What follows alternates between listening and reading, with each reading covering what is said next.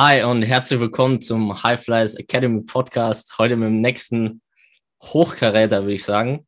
Also wir haben drei Hochkaräter hier. Ich nenne mich selber mal. Wir haben auf jeden Fall einen Dennis aus München und wir haben einen weiteren Top-Athleten und ich glaube auch sehr guten Menschen aus München. Also München ist heute in der Überzahl. Paul Zipser, herzlich willkommen. Servus, schön, dass ich da sein darf. Ja, schön für uns, schön, dass es klappt. Äh, wie ist das Wetter in München? Geht's euch gut? Ach, hier ist alles äh, schön kalt, schön, äh, schön Schnee, ähm, aber soweit entspannt. Nice. Paul, äh, wir, starten, wir starten direkt rein in, in den Podcast ähm, und um dir einmal ganz kurz das Konzept oder warum wir das Ganze machen oder auch nochmal für Leute, die jetzt vielleicht auch das erste Mal zuhören, weil sie deinen Namen gelesen haben. Was wir eigentlich machen, ist so ein bisschen ähm, Strengths and Conditioning in Deutschland ähm, nicht unbedingt kritisch, aber progressiv zu betrachten. Also wir denken, dass immer noch Luft nach oben ist. Ähm, Veränderungen äh, im, im Kraft- und Athletiktraining, gerade in Ballsportarten, ähm, zu, zu schaffen. Und bei dir ist es ja relativ interessant, weil du sehr viele Stationen in relativ kurzer Zeit äh, gesehen und erlebt hast. Also du hast in frühen Jahren schon angefangen, in der Pro A zu spielen. Da fangen wir gleich auch mal mit an. Bist dann relativ schnell direkt zu Bayern München gegangen. Ähm, und das ist ja schon ein sehr professionelles Umfeld. Und dann die nächste Station war auch direkt quasi äh, das, die Champions League, also die, die NBA. Ähm, und hast dem innerhalb von fünf, sechs, sieben Jahren ähm, wirklich alles gesehen, was, was man so in, in Basketball Deutschland sowohl Basketball spezifisch, aber auch vom, vom Kraft- und Athletiktraining her sehen kann. Und ähm, deswegen ist das für unsere Zuhörer, denen wir immer so ein bisschen Überblick schaffen wollen, was machen vor allem so Top-Athleten auch und, und was können, kannst du vielleicht sogar auch für Tipps noch weitergeben aus deiner bisherigen Karriere. Ne? Und, und deswegen fangen wir an in der ersten Station. Das war, glaube ich, der USC Heidelberg, oder? So der erste nennenswerte.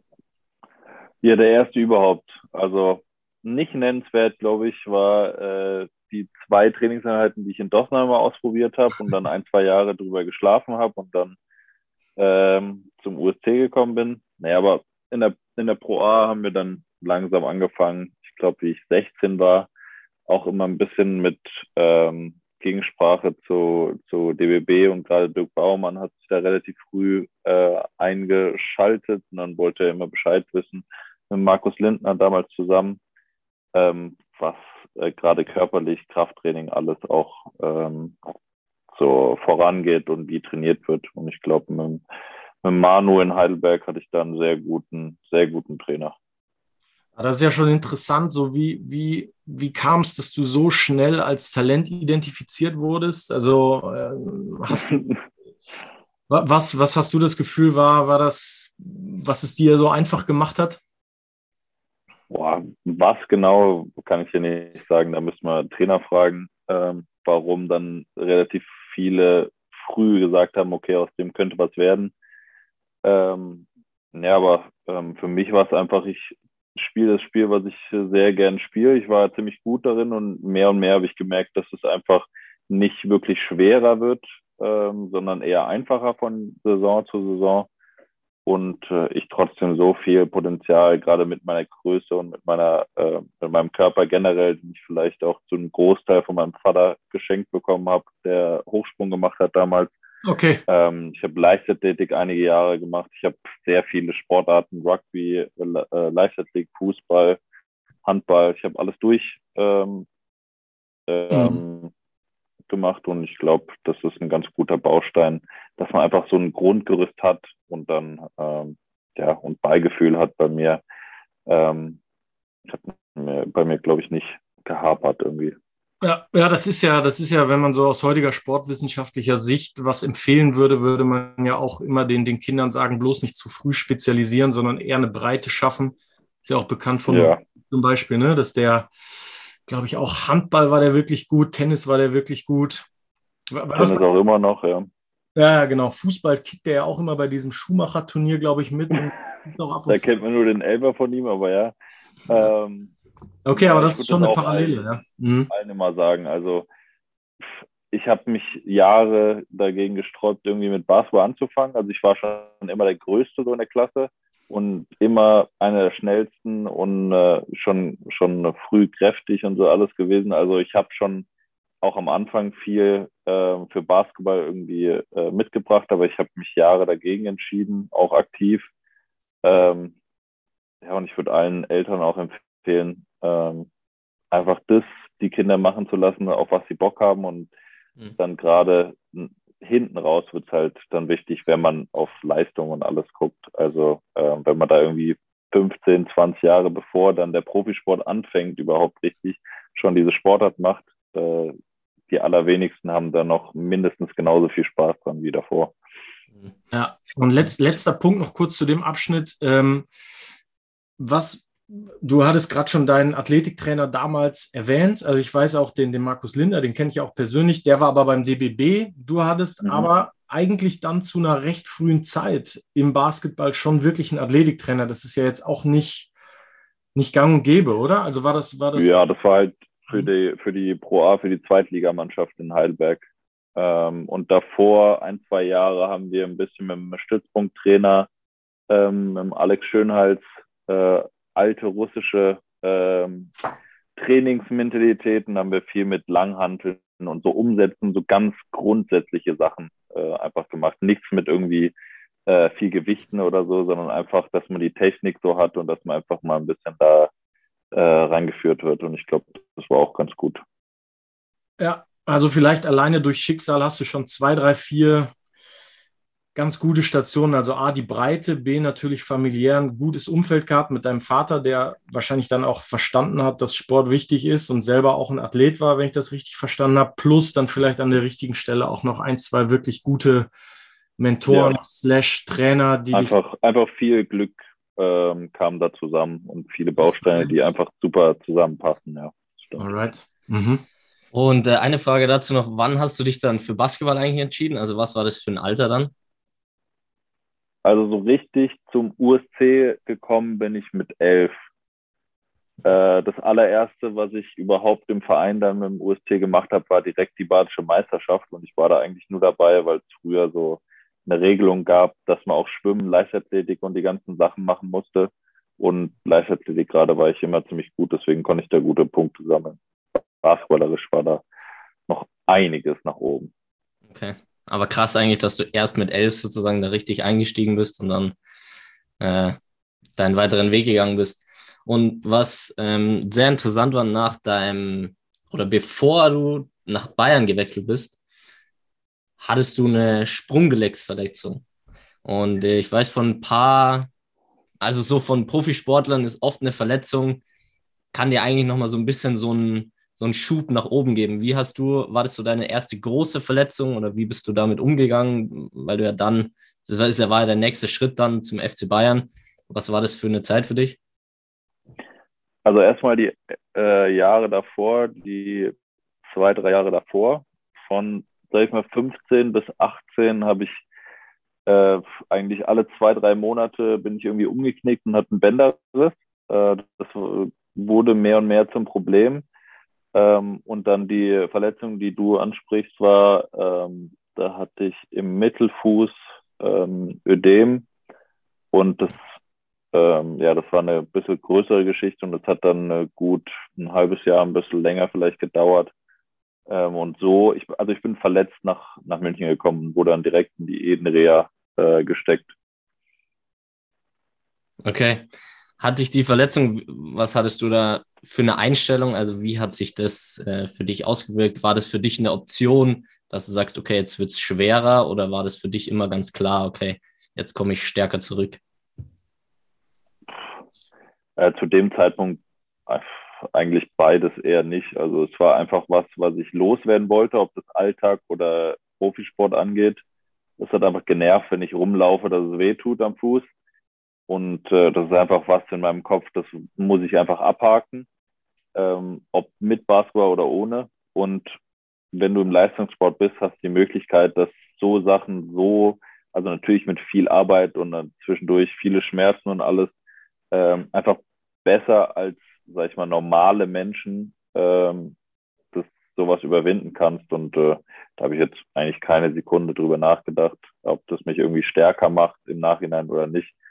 Ähm, ich bin ja mit dieser, mit diesem, mit diesem Sprung von der zweiten zur ersten Liga, von der ersten auch direkt nach München.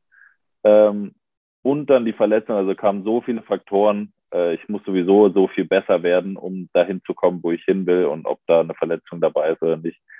Ähm, außerdem hatte ich ein bisschen Zeit auch an meinem Oberkörper ein bisschen ähm, zu formen und zu trainieren. Also da war viel, viel Krafttraining, Bankdrücken, so ganz grundsätzliche Sachen, weil ich in, in Heidelberg äh, erst ein halbes Jahr oder so angefangen habe, überhaupt mit ein bisschen mehr Gewichten ähm, zu arbeiten, eben wegen diesen ganzen Bänderrissen und alles. Mhm. Ähm. Finde ich richtig gut. War das für dich als äh, 18 warst du da, glaube ich, hast du gesagt. War das für dich da schon klar, dass du sagst, hey, ich muss Krafttraining machen? Oder war das Ja, das war eine ganz klare Ansage auch von Dirk Baumann.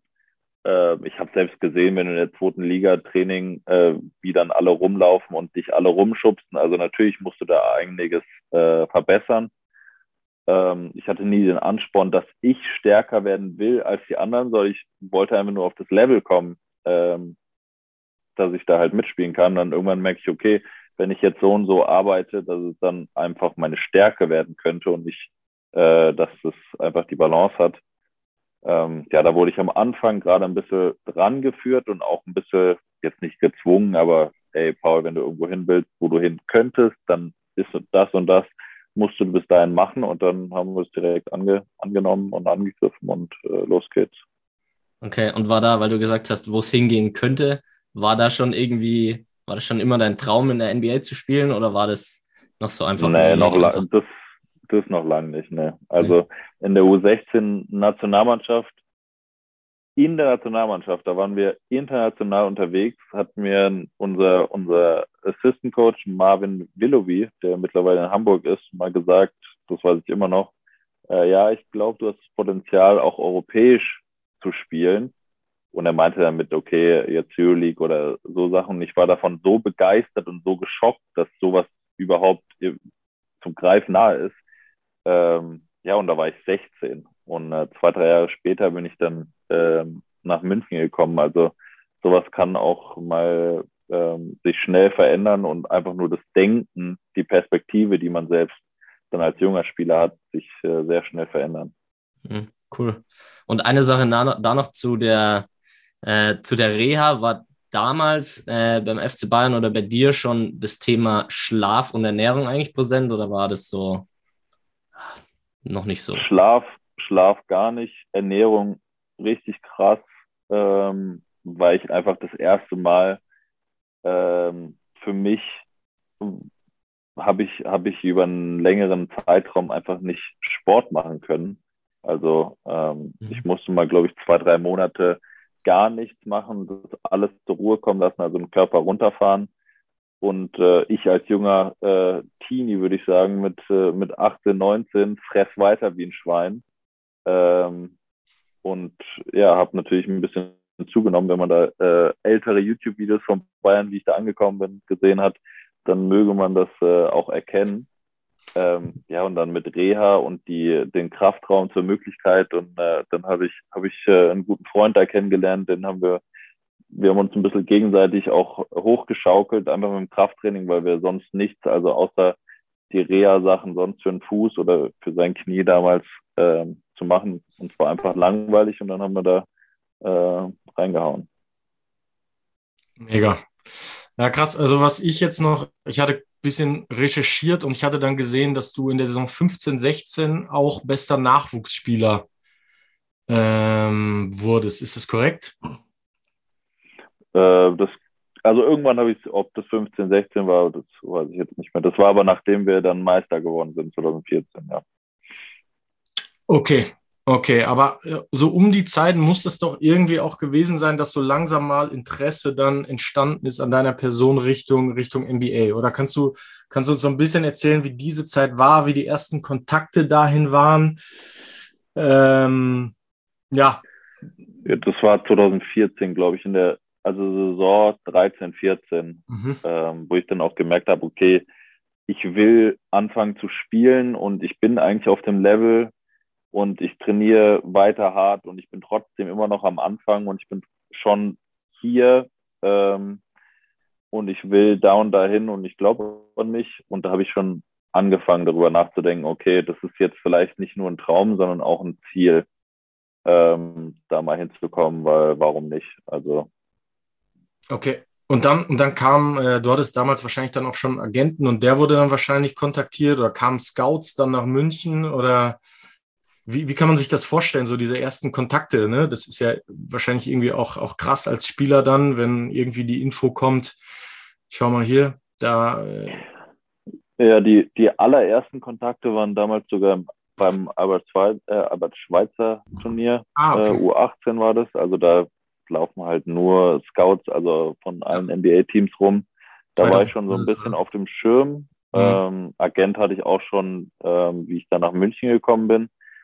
Und dann 2014, 15 waren auch immer wieder, glaube ich, Scouts bei uns beim Training und bei Spielen. Äh, also auch in, der Saison, bevor ich äh, gedraftet worden bin. Also ähm, ja, das lief dann aber auch viel über Verein oder Agent und da habe ich äh, selbst gar nicht so viel mitbekommen, wobei ich auch das aktiv so äh, versucht habe zu kommunizieren. Okay, wenn jemand kommt, will ich einfach davon nicht wissen, weil ich trainiere besser oder ich sehe besser aus, wenn ich einfach davon äh, mich nicht beeinflussen lasse und einfach meine Sachen mache. Okay, ja, krass. Also, und aber dann, äh, gut, irgendwann war es dann ja doch soweit. Und dann wieder, wieder aus Sicht des Athletiktrainers oder des Athletik-Podcast-Gespanns, wie, wie war dann nochmal? Du hast, du hast ja äh, beschrieben, was ich auch sehr nice finde, dass du, du hast diese Selbstwahrnehmung gehabt, von wegen äh, Kraft- und Athletiktraining bringt mir was, es bringt mir was auf nochmal ein höheres körperliches Niveau, was ja Basketball einfach doch entscheidend ist, dass man da krafttechnisch auch mithalten kann. Wie war das, als du dann wusstest oder als du gezogen wurdest? Ich glaube, es war 48. Stelle im, im ja, Runde 1. Das war irgendwann um 6 Uhr morgens auf jeden Fall, ja. Okay. Ja, krass. Das musst du gleich auch nochmal erzählen. Aber mich interessiert dann vor allem so, hat dich dann nochmal, wie, wie war dann der Übergang für dich, als es fix war, okay, du verlässt Bayern, du gehst in die USA, A, wie hast du dich vorbereitet? B, wie lief dieser ganze Transfer, der Umzug und so weiter? Wie, wie kann man sich das vorstellen? Ähm, also es war Sommer 2016, wurde ich gedraftet. Ähm, das war auch ein Sommer, wo Nationalmannschaftsqualifikationen, äh, Qualifikationsspiele waren. Also ich bin eigentlich direkt von der Quali äh, drei, vier Tage nach Hause zu meinen Eltern, Sachen packen und dann nach Chicago äh, fliegen. Also ich war eigentlich in der Saison, für mich war gerade Saison und die anderen haben gerade halt angefangen mit ihren Preseason-Sachen und äh, Workouts und alles. Und natürlich war es aufregend, aber es war auch viel Aufregung, wurde mir selbst, also wurde mir genommen, weil ich einfach so gestresst war und von dem einen Riesenziel und die Quali lief jetzt nicht so pipapo, sondern es war äh, bis aufs letzte Spiel ähm, stand es auf der Kippe, ob wir uns qualifizieren oder nicht. Also da war voller Fokus und dann war zu Hause Umzug, Fokus und dann war Chicago, Jetlag und direkt Preseason und ich weiß noch, erstes Training hatte ich äh, also am Abend danach ich bin ins Hotel und ich hatte einfach überall äh, direkt Krämpfe. Also ich bin einfach durch die Lobby nicht ohne Festhalten von der Wand gekommen. Also vorne und hinten ähm, im Bein. Also das, das war wild. Also es war, das war einerseits wegen der Dauerbelastung quasi, die du hattest, wegen dem Dauerstress, wegen dem Jetlag natürlich. B, aber auch, weil du sagst, es war nochmal ein anderes Level an, an Trainingsniveau oder? Woran das dann genau lag, äh, kann ich ja nicht sagen, aber äh, dass das athletische körperlich schneller, alle kräftiger. Ähm, also, dass diese Trainingseinheiten auch dein Körper und auch eigentlich ein Krafttraining an sich sind. Also da treffen manchmal äh, Energien aufeinander.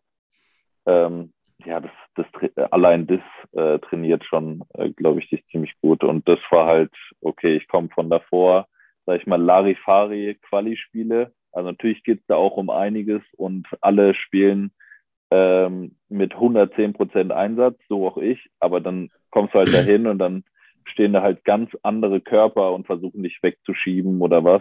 Und gerade bei Preseason, glaube ich, gibt es gar keine Schiedsrichter, also Fouls spielen da nicht so eine große Rolle. Und wir waren ein komplett neues und sehr junges Team und alle wollten sich beweisen und da ging es richtig zur Sache.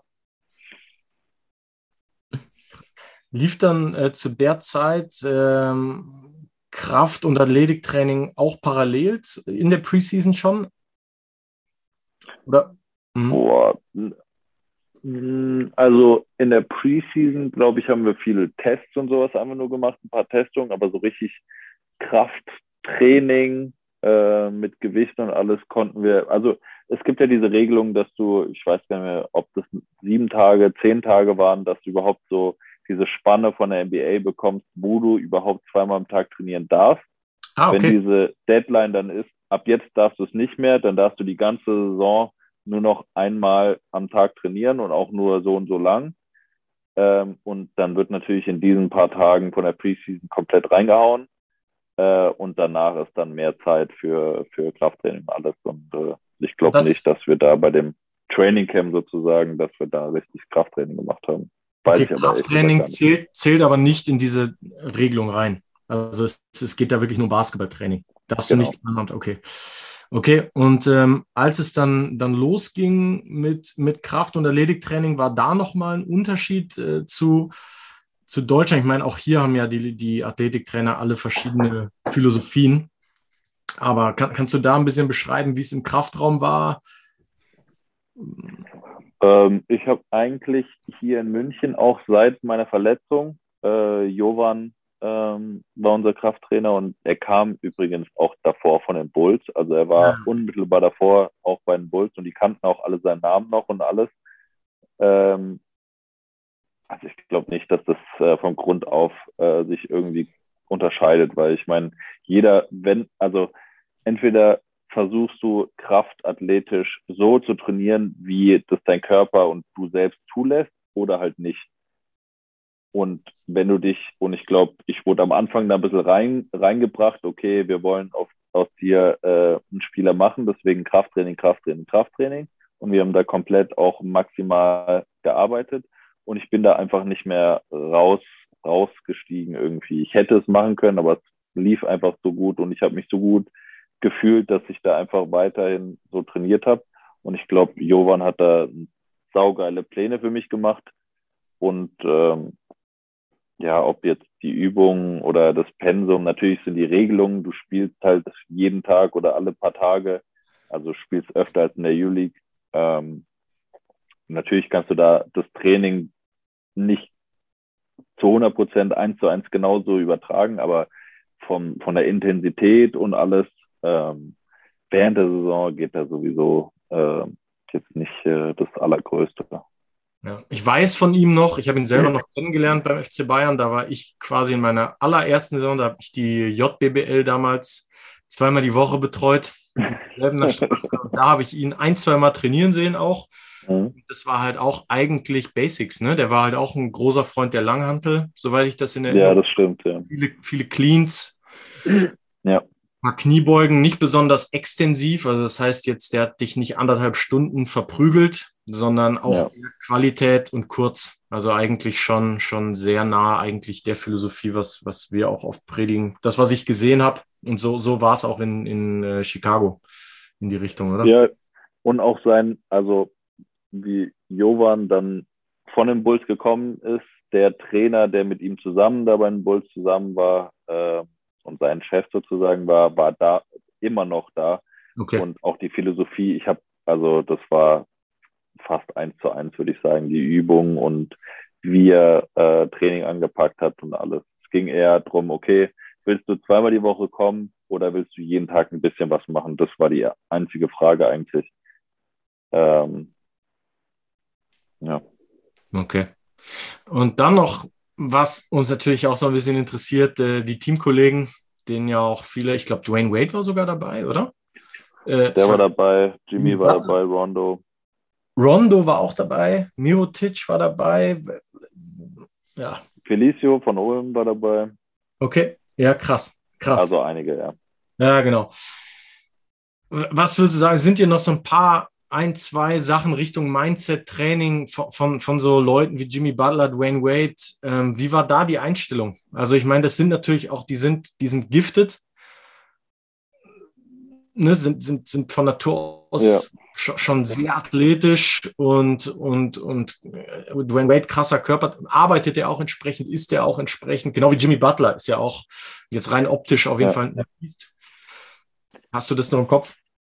Ähm, die Wade kann ich dir ehrlich gesagt gar nicht sagen, weil ich glaube, er hatte eher so seinen Plan äh, abseits. Also er hat sehr viel zu Hause gemacht.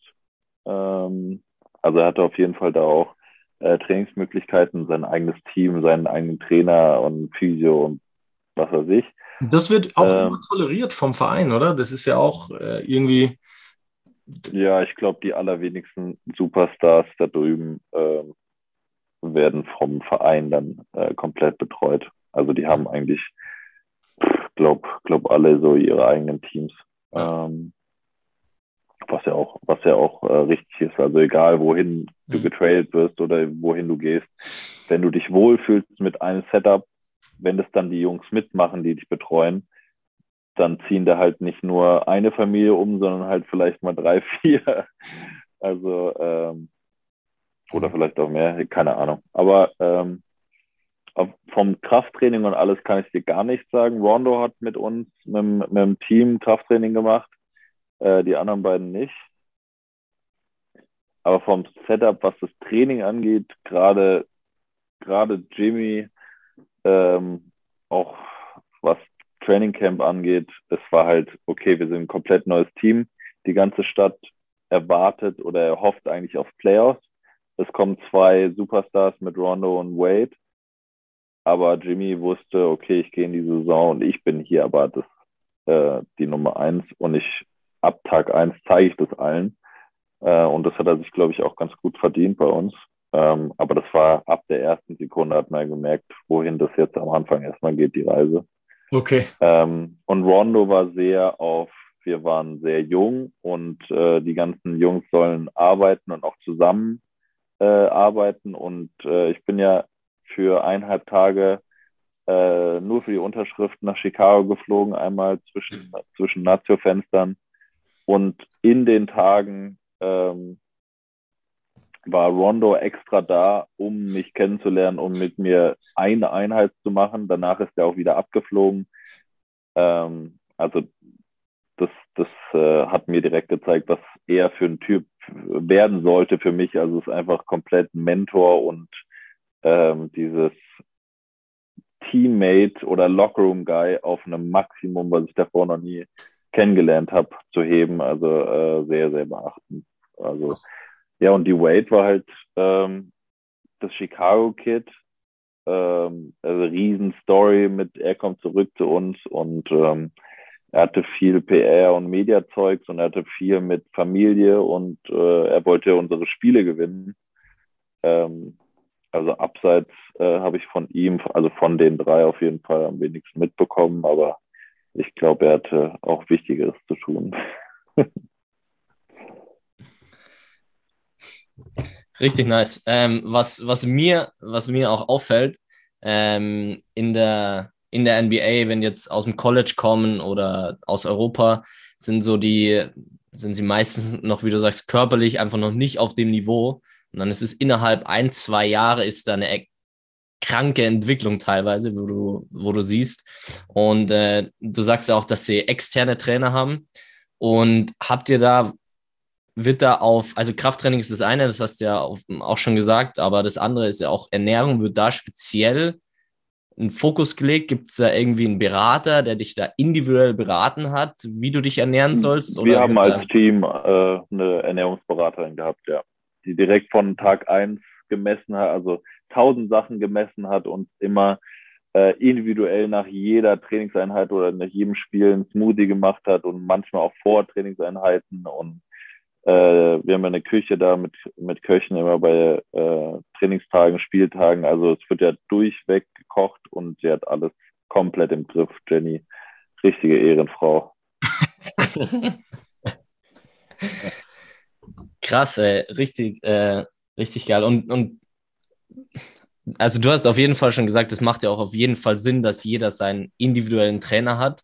Und also gibt es es eigentlich in dem Team oder in Chicago gab es gar nicht so, dass es einen gibt, der das Training macht, sondern jeder hatte so seinen eigenen Plan oder seinen eigenen Trainer oder gibt es da einen, der alles macht? Nee, normalen Krafttrainer und also es sind zwei. Ähm, das gibt es auf jeden Fall. Und äh, sage ich mal, 90 Prozent der Jungs sind auch normal beim Team und machen ihr Krafttraining. Aber ich, äh, ich habe vorhin eigentlich nur von den Superstars dann geredet. Mhm. Äh, wie viele Spieler, die sich jetzt nicht als Superstars sehen, ihr eigenes Team hat, keine Ahnung. Aber bei uns war es auf jeden Fall, ähm, Jimmy D. Wade machen ihre eigenen Sachen. An, ansonsten glaube ich äh, keiner. Äh, da hat man seinen Plan gehabt, die auch immer wieder angepasst worden sind, je nachdem, wie man sich fühlt mit Verletzungen oder wenn es gerade einfach eine kranke Woche ist, wo du so mhm. viel zu viele Spiele hast, dann geht da halt mal ab und zu nichts. Ähm, ja, das lässt sich auch durchweg immer wieder anpassen. Also Absolut. dafür sind die Jungs auf jeden Fall äh, da gewesen, ja. Sehr gut. Gab es da äh, einen Unterschied zu, äh, zu Bayern, wo du die Trainingspläne hattest? Dort dann in der NBA? Ähm, ich glaube, es kommt eher auf den Trainer an sich an, als auf, äh, auf das Niveau oder die Liga dann. Mhm. Ähm, also, nee, da habe ich jetzt keine, keine Antwort eigentlich. Äh, es kommt immer ganz individuell auf den Trainer an, je nachdem, was er mag. Und mittlerweile bin ich selbst auch so, ich habe jetzt ähm, einen eigenen Trainer eigentlich, der, der jetzt seit ein paar Jahren immer wieder meinen mein, äh, Plan anpasst und weiterbringt. Äh, und ich mache eigentlich immer wieder das Gleiche mit den gleichen Blöcken und äh, während der Saison eher das und in der Offseason hauen wir richtig rein in Heidelberg und arbeiten an Schwächen oder auch an Stärken. Ähm, ja, ich würde ich würd mich da auch jetzt eher ein bisschen, bisschen rausnehmen, dass ich da unsere Jungs groß äh, irgendwie bewerten könnte. Mhm. Ja, ja, aber ist ja gut, wenn es sich nicht so unterscheidet. Weil ähm, wir hatten auch ähm, eine Athletin, die ist ähm, Fußballerin und die ist auch nach Amerika fürs College. Und die hatte tatsächlich, also es auch beschrieben, dass das Training dort halt härter war. Ähm, mhm. Und die hatte tatsächlich auch äh, einen Ermüdungsbruch. Und ähm, würdest du sagen, dass das Training so insgesamt härter war? Oder weil bei dir war das ja eine ähnliche Story oder kannst du das irgendwie beschreiben, wie das dazu kam oder so aus deiner Sicht? Ne, Co College ist ja nochmal, ist ja, also ich glaube, College ist auch äh, jeden Tag äh, Krafttraining, Krafttraining, Krafttraining. Äh, das ist auch bei unseren Jungs so, aber jetzt, wenn du, wenn du auf Profi-Niveau spielst, ähm, dann werden auf dich die Sachen zugeschnitten. Also was dich, weil du wirst ja für deine Leistung dann äh, unterschrieben und äh, du wirst ja nicht unterschrieben, um besser zu werden, sondern du sollst Spiele gewinnen und du sollst äh, möglichst ein Championship nach Hause holen. ähm, ja, und dafür, dafür bist du eigentlich äh, rangeholt. Natürlich okay. gibt es da auch Ausnahmen mit Talenten und Draftpicks und das ist dann nochmal ein anderes Thema.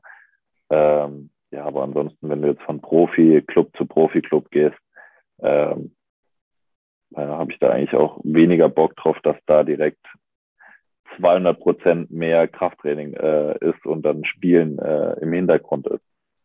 Ja, naja, macht auf jeden Fall Sinn. Ähm, noch, noch eine Sache, weil das äh, mit dem Ermüdungsbruch, wie hast du das, wie hast du das damals gemerkt? Wie hat sich das geäußert?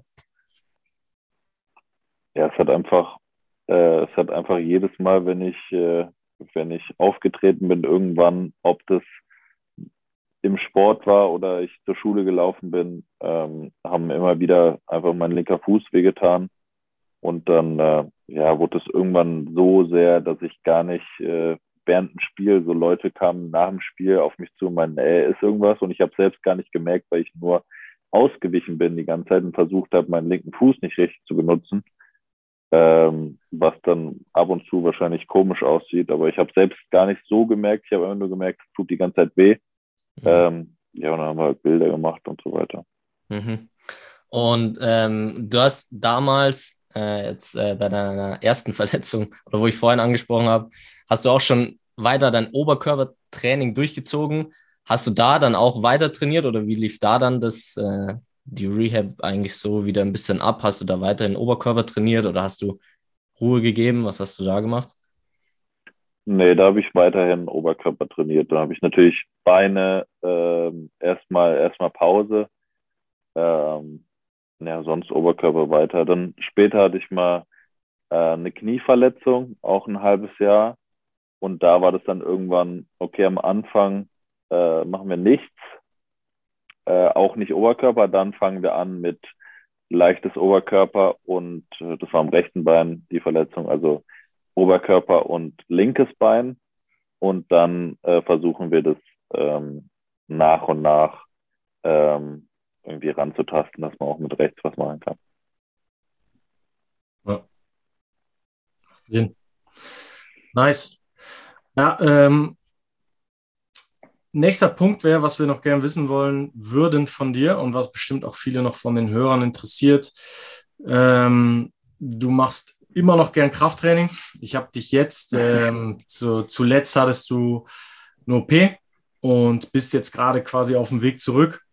Ich kann das ja ein bisschen beobachten, äh, aus, äh, da, ich, da wir uns ja ein, zwei Mal im Kraftraum auch getroffen haben habe dich da auch gesehen, dass du auf jeden Fall jemand bist, der vom Mindset her krass ist, der äh, selber sich die Trainings organisiert, wenn es ihm nicht gelegt wird, der guckt, dass alles ähm, so läuft, dass, dass du schnellstmöglich zurück bist, also auf, auf professionellstem Niveau arbeitest, äh, was ich echt, echt krass war äh, zu sehen dass wenn zum Beispiel mal so ein Speedcord nicht frei ist, ähm, für die Zuhörer, wir haben, wir haben dann einfach deinen dein Chord quasi mit Kettlebells nachgebaut. Also komme was wolle, äh, ziehst durch.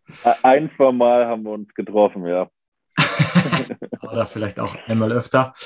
Aber ähm, Genau, also es war für mich beeindruckend zu sehen, was für ein, was für ein Wille da ist. Ich, ich weiß ja auch, dass immer mal wieder Rückschläge da waren, wie schnell du trotzdem die Stationen durchlaufen bist. Und da ist mir halt klar geworden, dass du einfach, ähm, dass du weißt, dass man selbst, ich meine, jedem ist klar, dass du mit einigem Talent gesegnet bist, dass auf deinen Stationen auch ein, zwei Mal jetzt Glück dabei war. Äh, ist wahrscheinlich auch normal für jemand, der es dann äh, ganz nach oben schafft, aber das auch trotz nach dem nächsten Rückschritt. Ich meine, das ist ja wieder keine Verletzung aus dem Alltag, ne? Das ist ja ähm, krass, dass du da am, am, am Kopf operiert wurdest und äh, Tag eins bist du wieder zurück und machst dein Zeugs und schaust, dass es alles, dass du das durchziehst. Wie, wie motivierst du dich?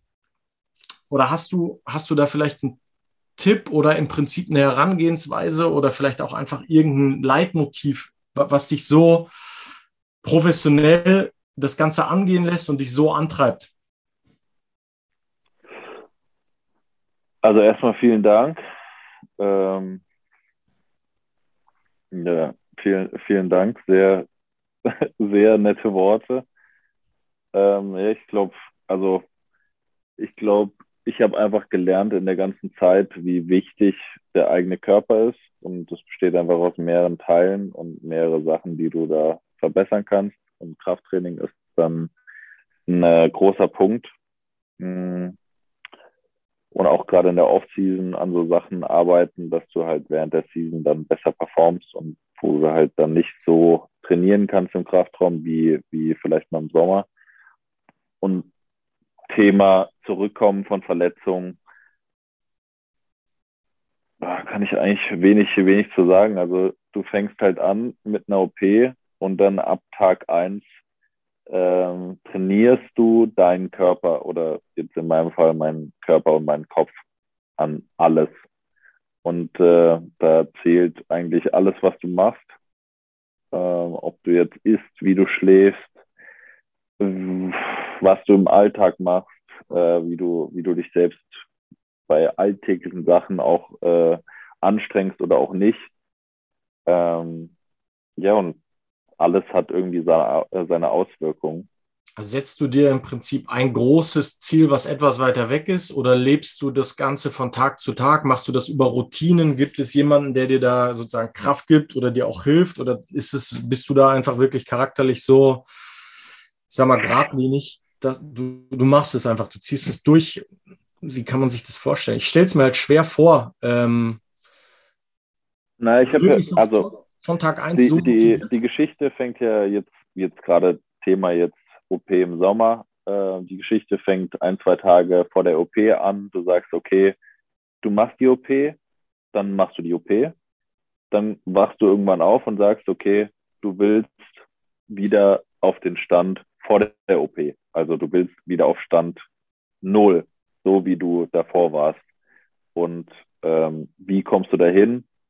Langer Weg, aber alles, was du machst, ähm, ist stetiger, stetiger äh, Fortschritt. Und ich bin auf jeden Fall kein Typ, der sich äh, dann Ziele zwischendurch setzt, bis dann, dann will ich das machen oder ich habe jetzt Bock, 60 Kilo zu drücken oder ich habe jetzt Bock, zweieinhalb Kilometer zu laufen, sondern ich nehme jeden Tag, wenn ich mich gut fühle, dann hole ich das Maximum raus, was auch immer das an dem Tag bedeutet. Und wenn ich mich halt nicht gut fühle, dann habe ich auch mittlerweile gelernt, ist es ganz oft auch mal das Beste, einfach mal gar nichts zu machen.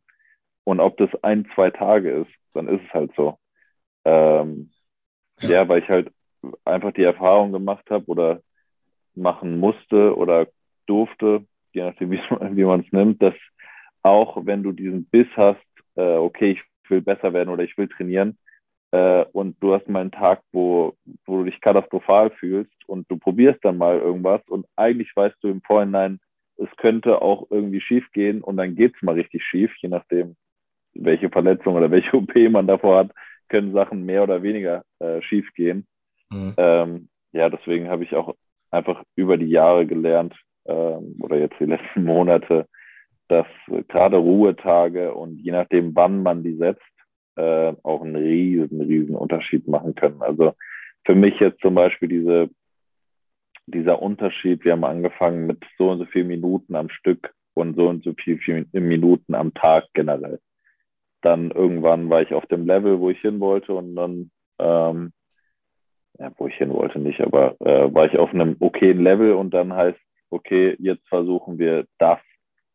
Und dann ähm, habe ich irgendwann gemerkt, ich bin beim Sport wieder machen, ich bin wieder am Laufen und äh, ich bin am Krafttraining machen. Vielleicht dann irgendwann merke ich, okay, ich bin einfach seit, ich hatte jetzt diese Phase zum Beispiel vor ein paar Monaten, seit ein paar Wochen bin ich ständig im Arsch. Ich bin die ganze Zeit einfach nur müde und ich habe auf nichts Bock. Und dann haben wir einfach, also dann kommt zum Beispiel sowas, mein Krafttrainer, äh, ob das äh, psychologisch äh, Unterstützung ist, ob das einfach Trainer oder Physios sind, ob das Freunde sind. Also auch wenn man mal ein Problem hat, wo man selbst nicht also davon bin ich jetzt ein Fan. Ich versuche alles selbst zu lösen. Wenn ich aber merke, ich bin einfach jetzt gerade nicht in der Lage, es selbst zu lösen oder ich komme selbst nicht weiter, dann frage ich alles und nerv jeden um mich herum. Und vielleicht hat ja jemand was und vielleicht ist es auch irgendwas ganz Kleines nur. Ähm, aber das macht so einen riesen Unterschied, dass alles sich nochmal verändert.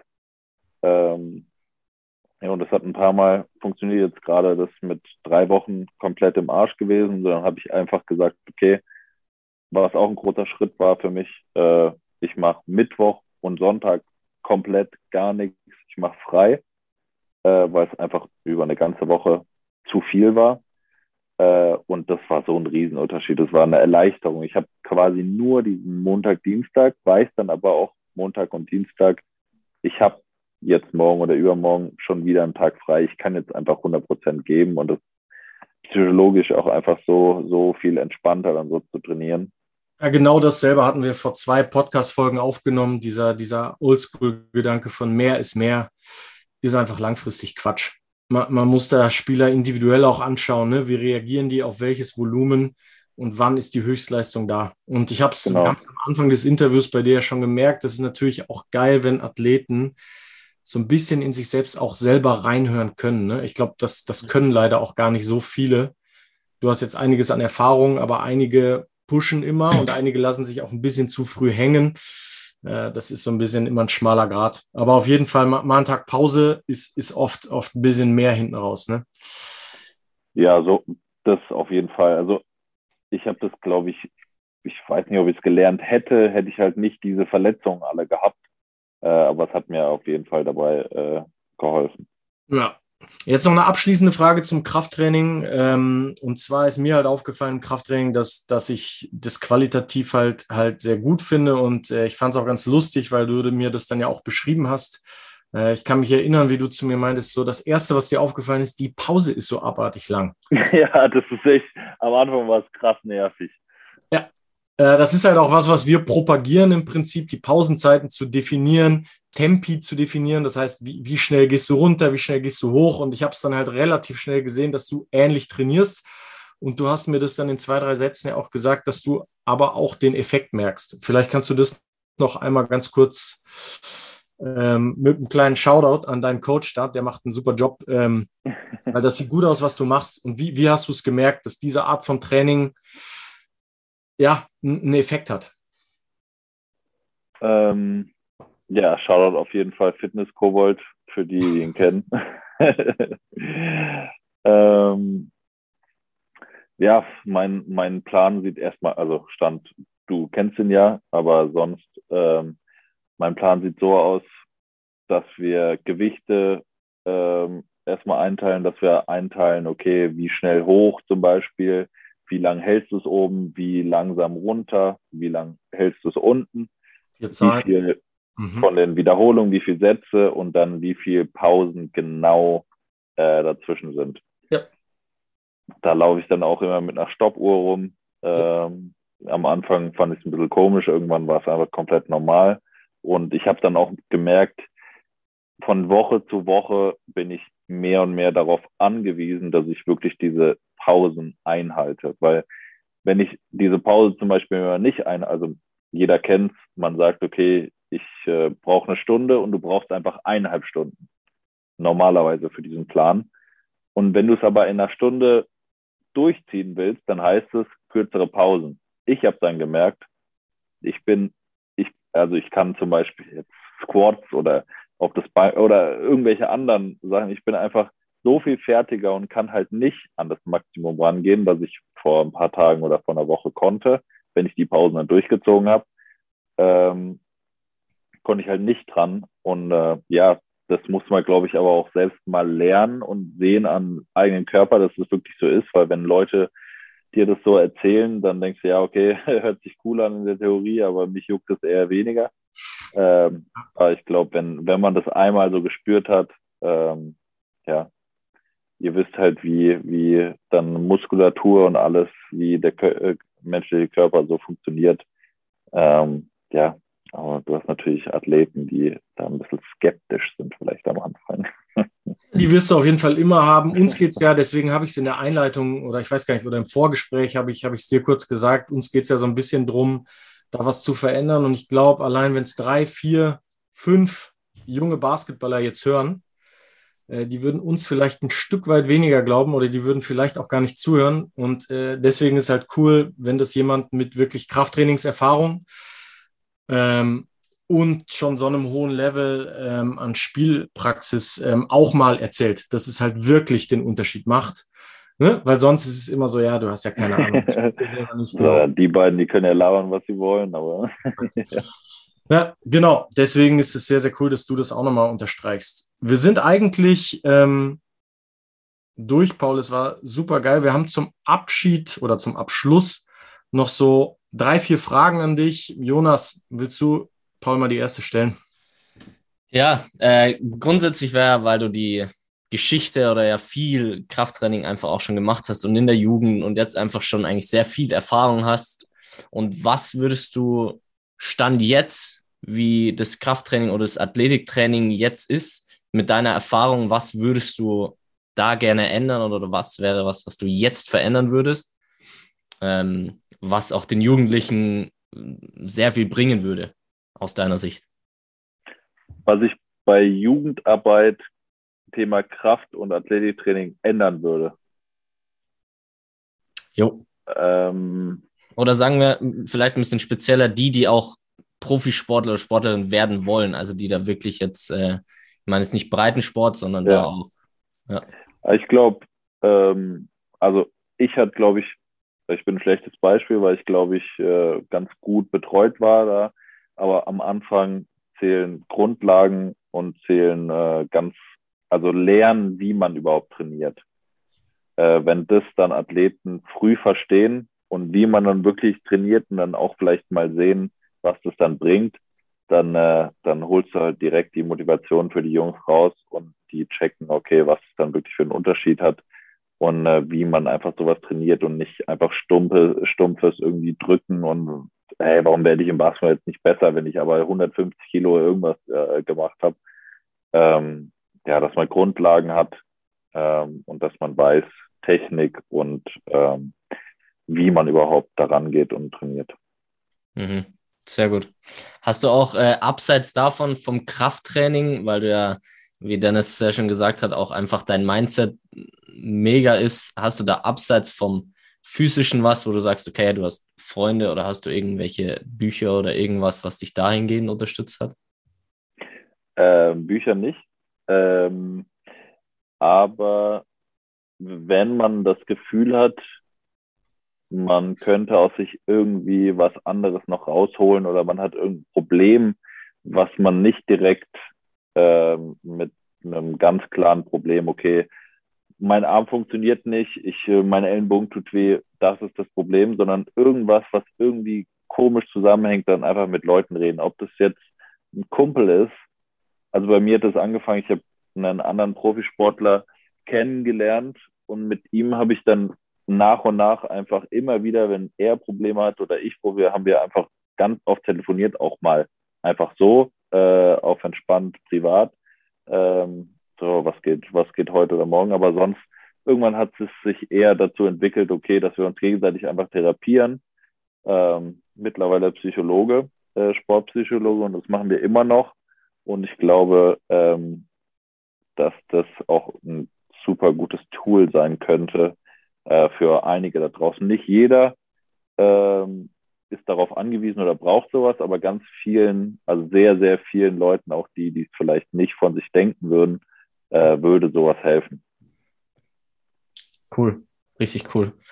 Äh, dann hätte ich, also meine abschließende Frage wäre, ähm, hast du vielleicht drei Tipps, die du jungen Sportlern geben würdest oder auch Basketballspieler oder Spielerinnen, ähm, dass sie umsetzen können, um ihre Chancen auch ein bisschen zu erhöhen, eventuell einen Weg einzuschlagen, den du gegangen bist oder immer noch gehst? Ähm, Nummer eins, ihr werdet nicht das machen können, was eure Freunde macht, äh, machen. Also man muss die ganze Zeit auf Sachen verzichten. Ähm, irgendwann, wie ich 18, 19 war, habe ich nur noch auf alles verzichtet, was nicht Schule äh, und, und äh, ja, Basketball eigentlich ähm, betrifft. Das ist Nummer eins, also sich damit abfinden und das aber auch, wenn, wenn es dich so stören sollte, dass du es nicht cool findest, dann mach's aber auch nicht, dann ist es nichts für dich, weil es wird sich nicht verbessern über die Jahre, sondern es wird eher mehr werden. Ähm,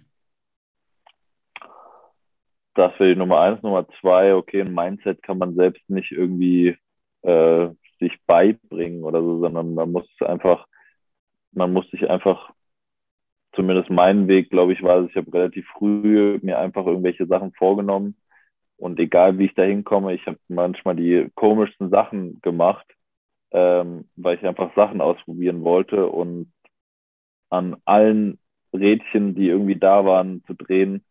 Ähm, probiert alles, was, was euch irgendwie äh, in den Kopf kommt. Ob das Training ist oder äh, andere Sachen abseits besser, besser umsetzen.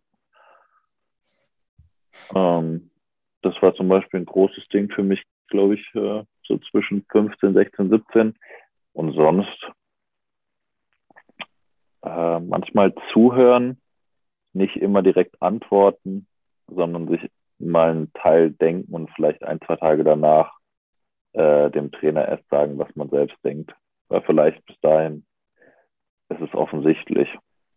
Ähm, das hätte ich vielleicht früher schon lernen können, aber ich glaube, das habe ich jetzt mittlerweile gelernt, dass man ab und zu ähm, einfach mal zuhören und sich seinen Teil denken und äh, ja, uns vielleicht mal dabei zu belassen. Das wäre so das dritte vielleicht. Mega. Aber ich bin auch ziemlich, ziemlich gelassener Typ, deswegen fällt mir gerade der dritte Tipp selbst ziemlich, ziemlich leicht. Ja. Dennis, hast du noch abschließende Frage? Abschließend Klassiker im Podcast Business. Paul, Paul Zipser in fünf Jahren.